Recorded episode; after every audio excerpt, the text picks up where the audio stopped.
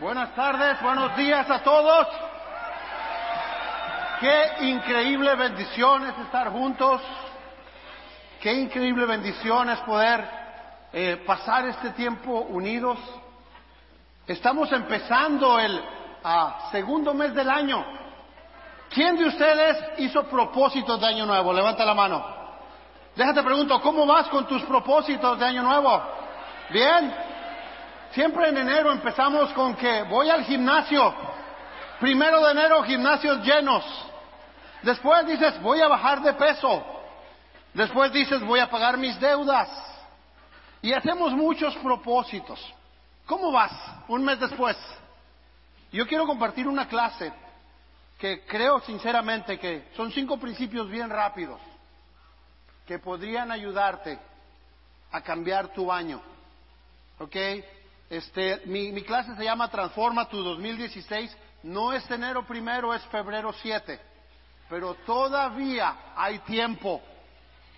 Y, y sabes qué? De la misma manera que nosotros ah, planeamos, también científicos planean. Déjate digo algunas ah, planes que los científicos tienen para este año.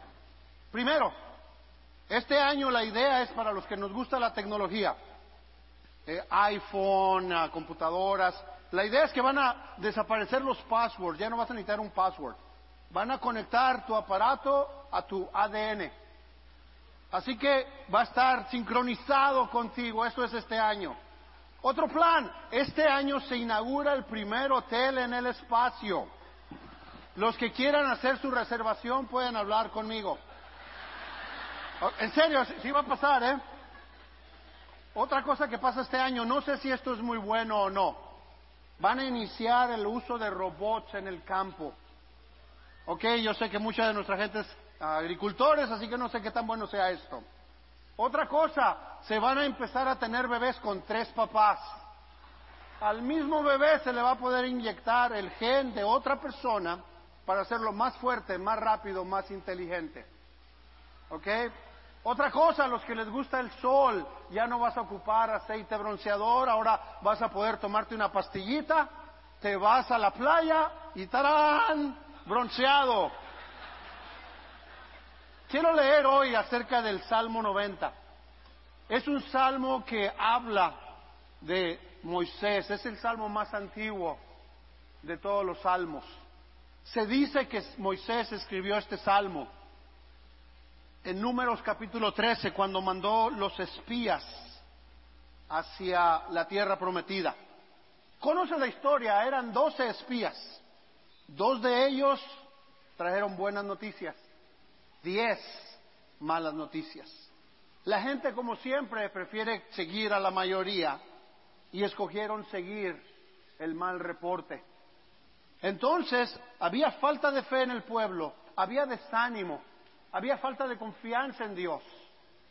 Y el pueblo dudaba, ¿será este el lugar donde tenemos que entrar? Y entonces Moisés escribe este salmo para inspirarlos a ellos. Pero yo creo que también puede inspirarnos a nosotros en estos cinco principios.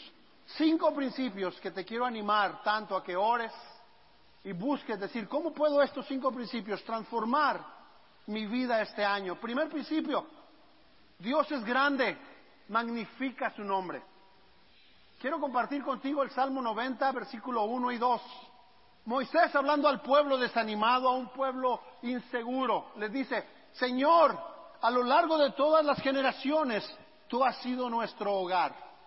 Antes que nacieran las montañas, antes de que dieras vida a la tierra y al mundo, desde el principio hasta el final, tú eres Dios. Este salmo es totalmente acerca de Dios, la visión de Moisés de Dios.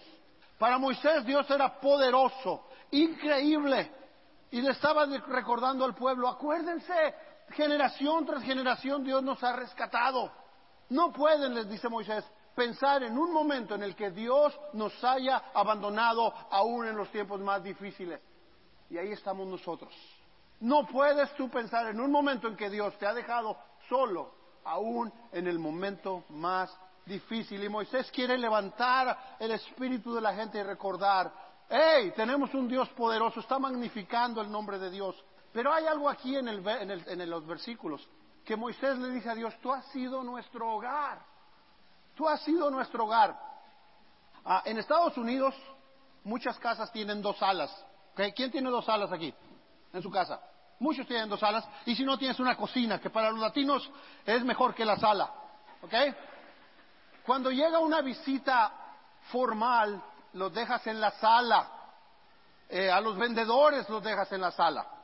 A los que no querían que vinieran a tu casa los dejas en la sala. A tus amigos los pasas a la cocina. Cuando vienes a mi casa me gusta que me ayudes a cocinar, a comer y a lavar los platos después.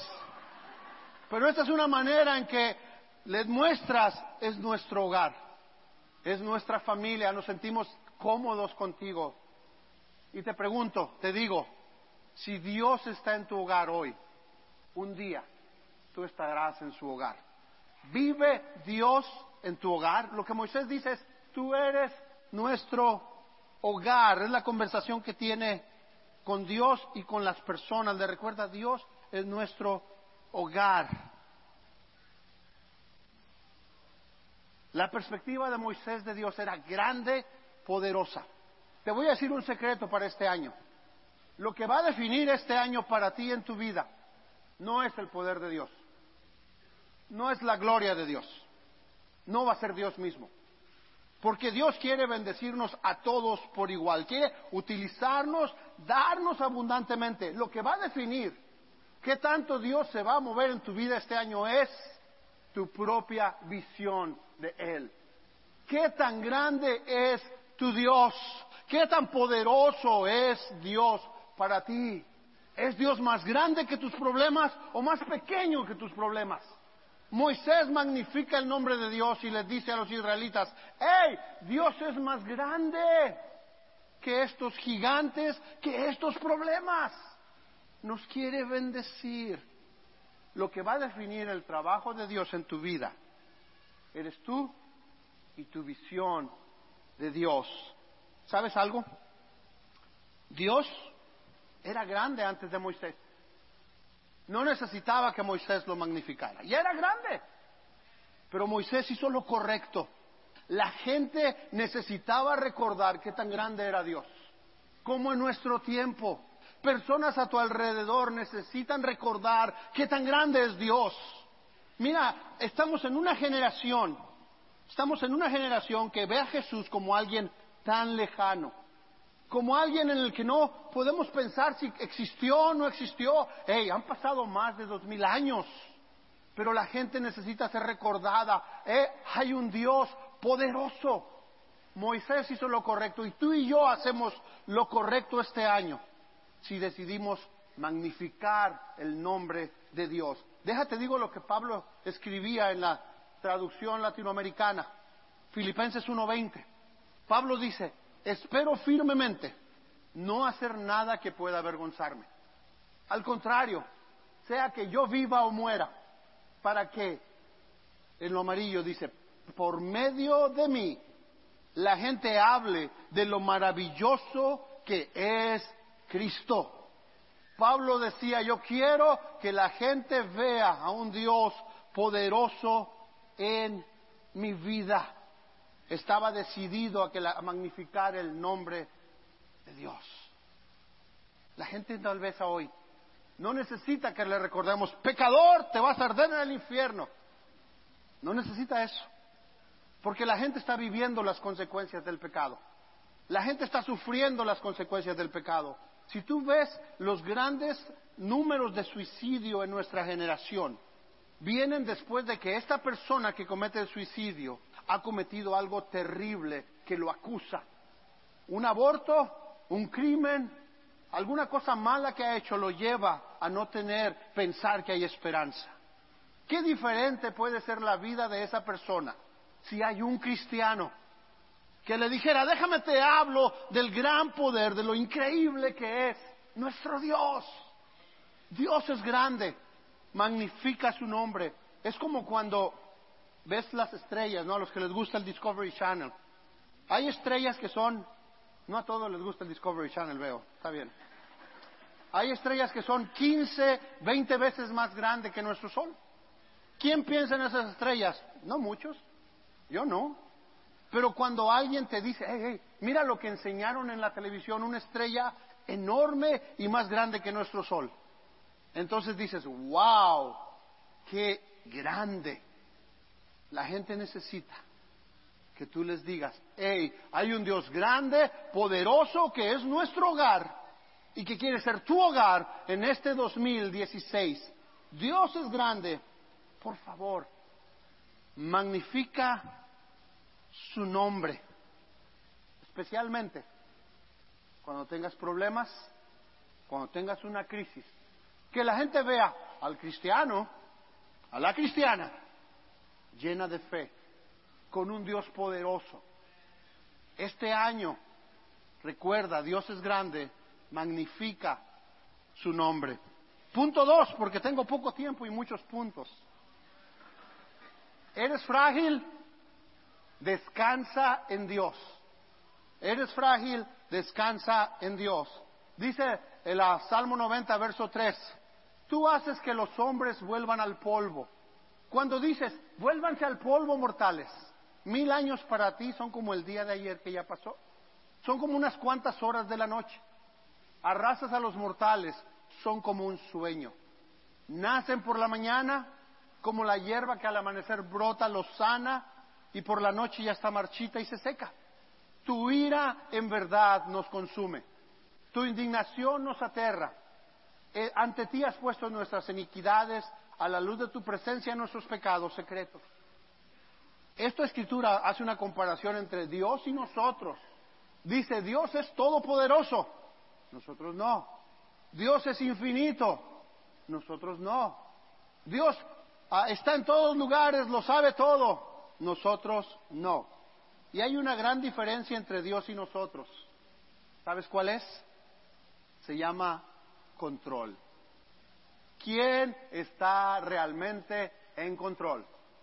Te voy a preguntar algo, no levantes la mano porque te puede ir mal. ¿Quién de ustedes vive con una persona controladora? Ni voltees a verlo. Nomás piénsalo.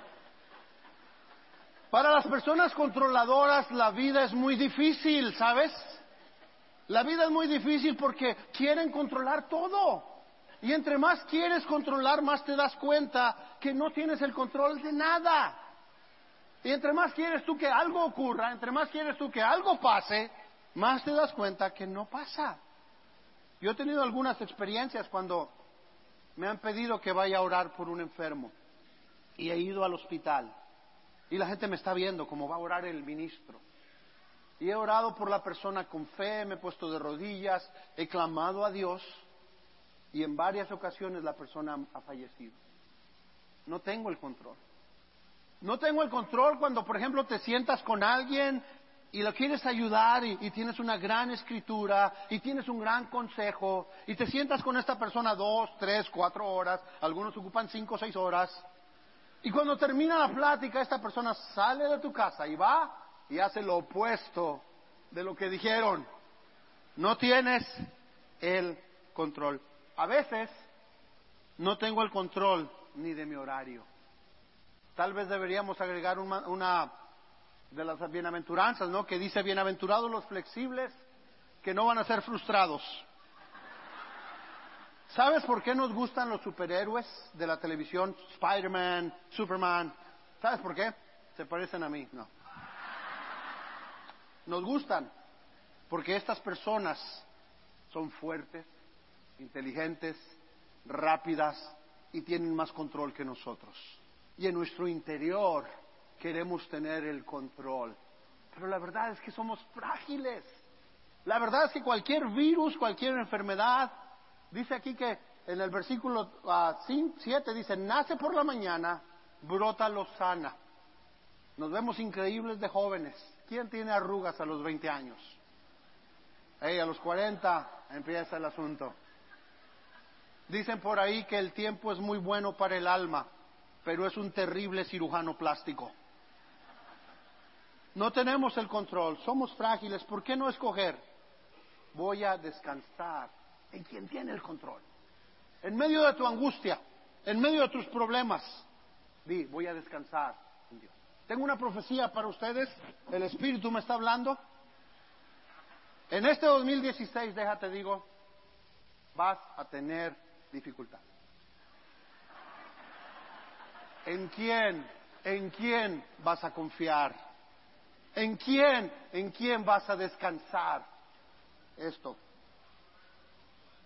Eres frágil. Descansa en Dios. Tercer cosa que Moisés escribe para nosotros en el Salmo. La vida es corta.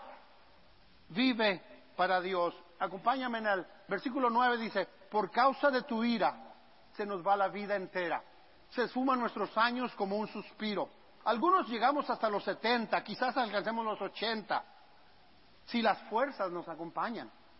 Tantos años de vida, sin embargo, solo traen pesadas cargas y calamidades. Pronto pasan y con ellos pasamos nosotros. ¿Quién puede comprender el furor de tu enojo? Tu ira es tan grande como el temor que se te debe. En amarillo dice, enséñanos a contar nuestros días para que nuestro corazón adquiera sabiduría. La edad nosotros la medimos en años, no en días. Y Moisés dice, no, no, no, cuenta tus días. Cuando tú le preguntas a un niño, ¿cuántos años tienes? Como la niña increíble, hermosa que cantó aquí. Le preguntas, ¿cuántos años tienes? Te va a decir, ocho y medio. Oh, tienes ocho. No, no, tengo ocho y medio, el medio cuenta.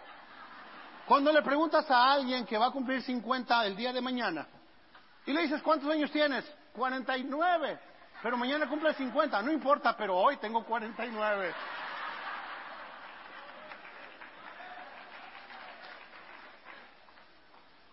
Este número que ves tú ahí, adivina qué es. Es el premio de loto. Esos son los días que su servidor ha vivido hasta el día de hoy. Deprimente, ¿no? ¿Sabes tú cuántos días de vida te quedan a ti? De veras de vida. Te voy a decir cuántos días de vida más o menos tienes si tienes, digamos que 30 años, ¿ok? Quitando las horas que duermes, que es una tercera parte del día, quitando las horas que pasas en tráfico, quitando las horas que te bañas. Es curioso, pero si eres mujer, a los 30 años vas a pasar como año y medio arreglándote, pintándote, maquillándote, vistiéndote. Si eres hombre vas a, vas a pasar como seis meses. Algunos menos. Pero quitando todo este tiempo perdido en otras cosas, el único tiempo que tú tienes para realmente, realmente hacer lo que tú quieres, si tú tienes 30 años y vas a vivir a los 70, el único tiempo que tú tienes son 500 días. ¿Cómo vas a vivir esos 500 días? Moisés decía, enséñanos a contar bien nuestros días. En la nueva traducción viviente dice, enséñanos a entender la brevedad de la vida para que crezcamos en sabiduría. La brevedad de la vida. Tres cosas para aprender a vivir cada día. ABC. A. Acepta, acepta que no sabes cuántos días te quedan. Dios ha hecho una cita con cada uno de nosotros y esa cita tiene hora, tiene fecha. Sabemos cuándo nacemos, pero no sabemos cuándo Dios nos va a llamar. Acéptalo, reconócelo. Tengo fecha de caducidad. Ve, busca vivir, no se me adelanten, busca vivir, dice, un día a la vez. Un día a la vez. No ayer, no mañana, hoy.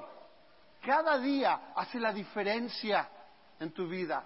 ¿Cómo inviertes tu tiempo? Tienes una vida, un día que impacta, que, que causa diferencia. Busca vivir un día a la vez. Sé, cede cada día a Dios. Cuando te levantes en la mañana, dile a Dios, Dios, hoy quiero vivir para ti. Dios, hoy quiero hacer la diferencia en la vida de alguien. Dios, llévame a alguien que pueda reconocer tu poder. Ayúdame a hacer una diferencia en mi matrimonio, en mi familia, en mi vecindario. Quiero servirte hoy. Y al final del día, revisa el día y ve, ¿de veras cedí este día a Dios? ¿De veras serví a Dios?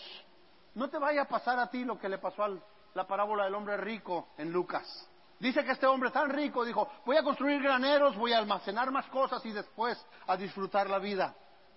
Y Jesús le dijo, necio, esta noche morirás y lo que has construido con tanto esfuerzo, con tanto trabajo, ¿para quién será?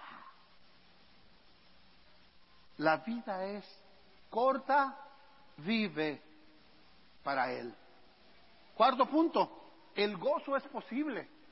Depende en Dios. Fíjate en el Salmo 90, versículo 13 dice, ¿cuándo, Señor, te volverás hacia nosotros? Compadécete ya de tus siervos, sácianos de tu amor por la mañana y toda nuestra vida cantaremos de alegría. Días y años nos has afligido, nos has hecho sufrir, devuélvenos ahora ese tiempo en alegría.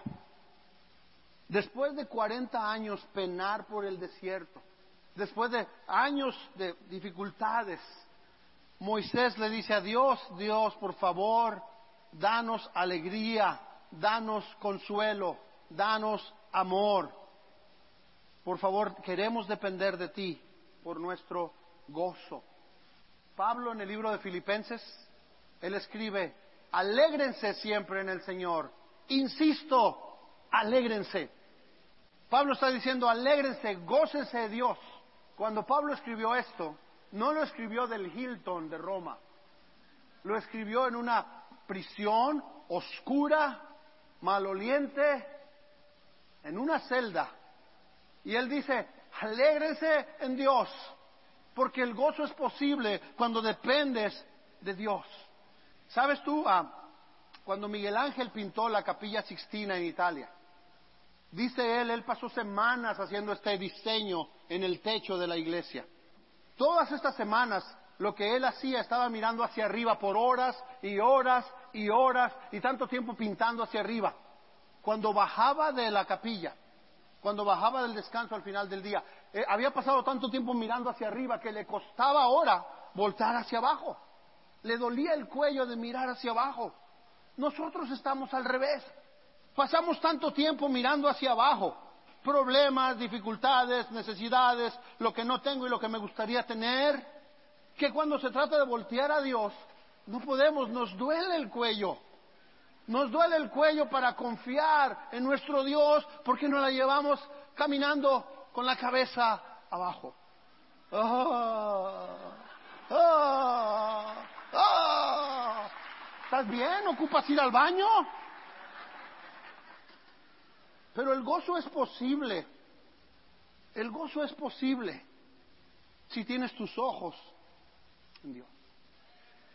El gozo es posible si decides que vas a traer tus problemas, tus aflicciones y decirle, Señor, yo no puedo, tómalos tú.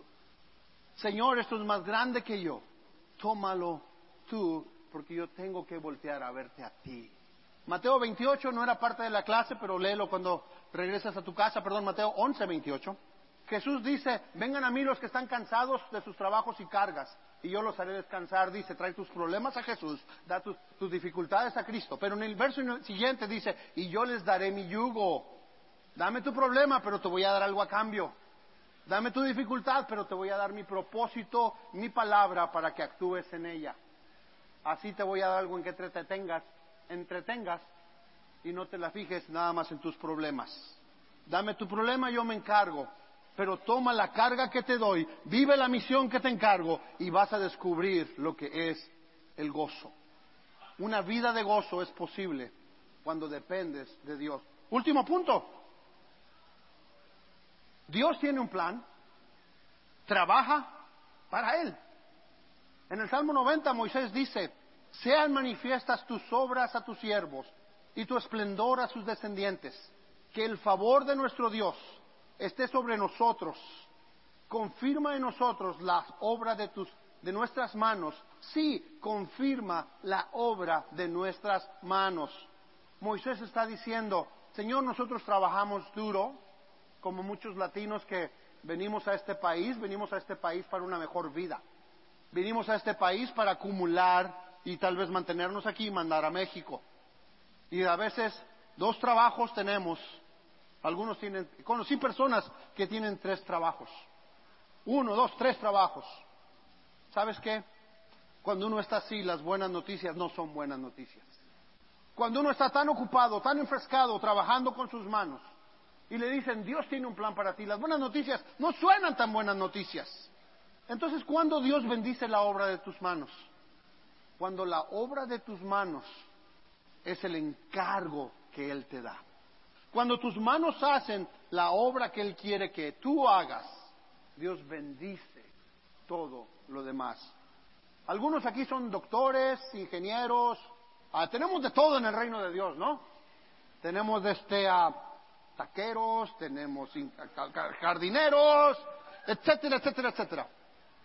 No importa a qué te dedicas, no importa qué es lo que paga tus, tus puedes trabajar para Dios.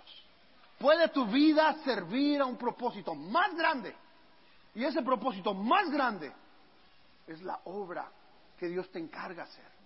En este 2016, ¿por qué no regresas a esto? Mira, cuando Jesús caminaba en esta tierra hacía muchos milagros. Y en estos milagros a veces a las personas les decía, no digas nada porque aún no es el tiempo. No digas nada, ve los milagros de Jesús, no digas nada, no es el tiempo. ¿Qué hacía la gente? Corría al pueblo a gritar, Jesús me acaba de sanar. Ahora estamos al revés. Este es el tiempo. Jesús dice, ve y di, ve y habla, ve y haz, y nosotros callados. Cuando podemos ir y nos manda a gritarlo por todos lados.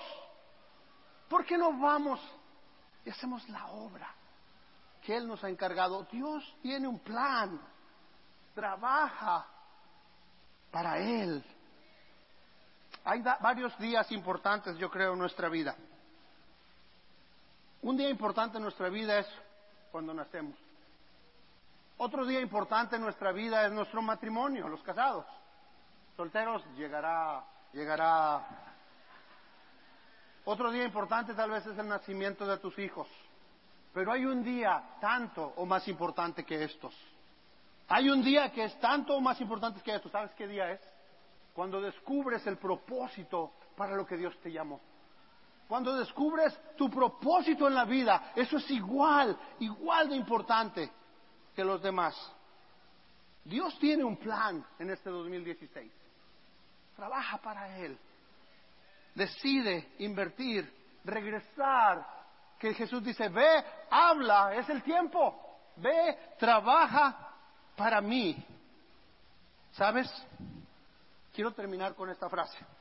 Y si de algo te acuerdas, tal vez pueda hacer esta frase. Asegúrate que tu tiempo en esta vida cuenta para la eternidad, para que en la eternidad tengas un gran tiempo.